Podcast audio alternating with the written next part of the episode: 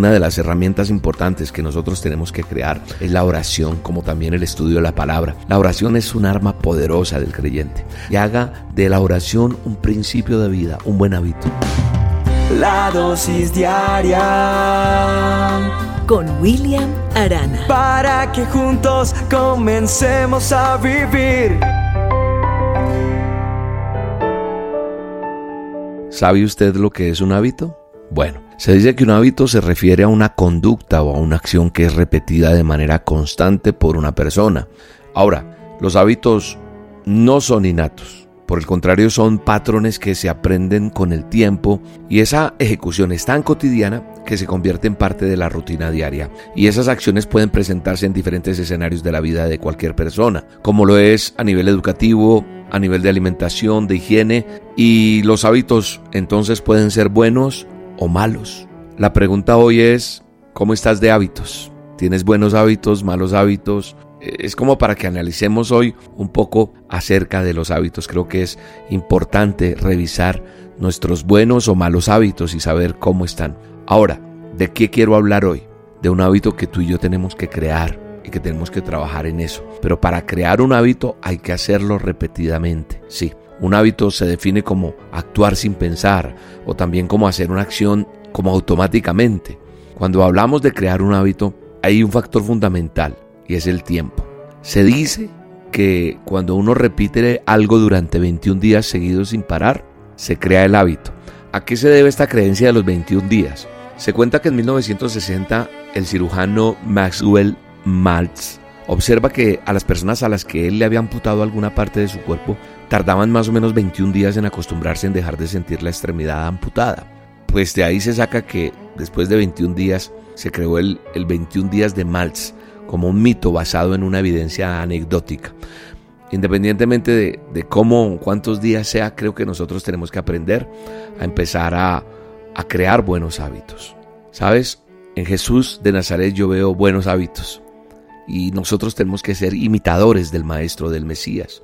Y la oración era un hábito fundamental en la vida del ministerio de Cristo.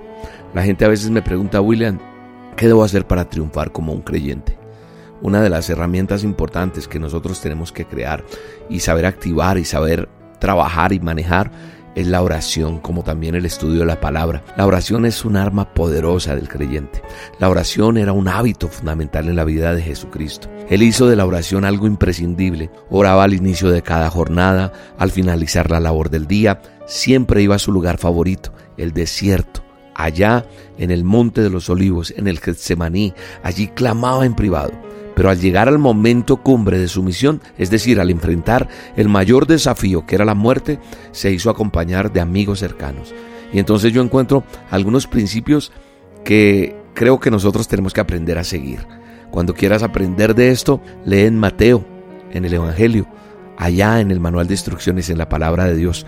En el capítulo 26, en el verso 36, en adelante tú puedes leer todo y te das cuenta cómo Él buscaba un lugar especial. Así que una recomendación es buscar un lugar especial para orar, para buscar a Dios. Si nosotros establecemos ese lugar especial, va a ser el lugar donde renovamos fuerzas, donde buscamos dirección.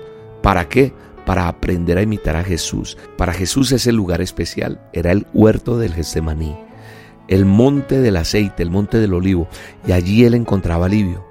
Era ungido por Dios Todopoderoso. Allí se cicatrizaban las heridas del día. Derramaba su corazón a Dios como aroma agradable y ese lugar era una cobija para el alma. Qué bueno que tú y yo tengamos ese lugar especial para renovar nuestras fuerzas, para encontrarnos con nuestro Padre eterno, para ser ungidos, para que Él nos ayude a cicatrizar las heridas, para que Él derrame eh, su presencia en nosotros, para que nosotros abramos nuestro corazón a Él como ese aroma agradable. Otra cosa importante es que al enfrentar un reto tienes que aprender a rodearte de amigos que te acompañen a orar. El reto para Jesús era enfrentar la muerte, la sentencia que él tenía. Y en la Biblia dice que él tuvo momentos difíciles, pero ahí en la oración él se renovaba. Para usted puede ser una elección, el inicio de un nuevo proyecto, un trabajo, un diagnóstico. Qué bueno tener un lugar especial para hablar con Dios y enfrentar ese reto rodeándose de amigos nosotros somos tus amigos en el Ministerio Roca. Por eso hacemos a solas con Dios y oramos. Por eso tenemos una red de oración para apoyar a las personas. Ahora, comparte con aquellos que tú conoces lo que inquieta su corazón, pida ayuda.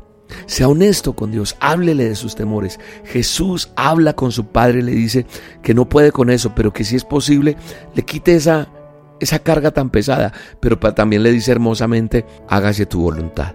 Que nosotros digamos, Señor, esto me duele, esto me molesta, esto me, me tiene mal, pero que se haga tu voluntad y Él te va a dar las fuerzas. Busquemos que Dios nos confirme.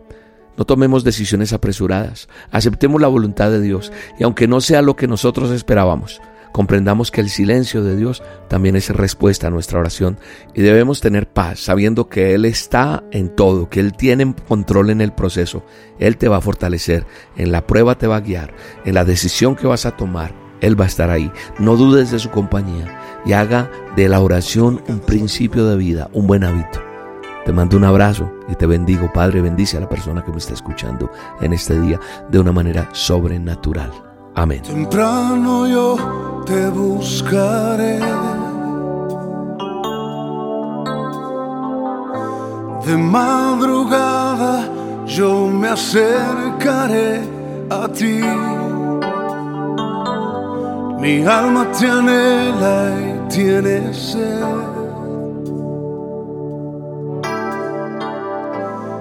Para ver tu gloria y tu poder. Mi socorro ha sido tú. Y en la sombra de tus alas yo me gozaré. Alma está pegada a ti. Porque tu diestra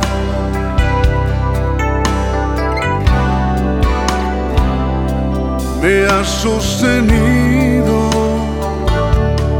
oh tu diestra.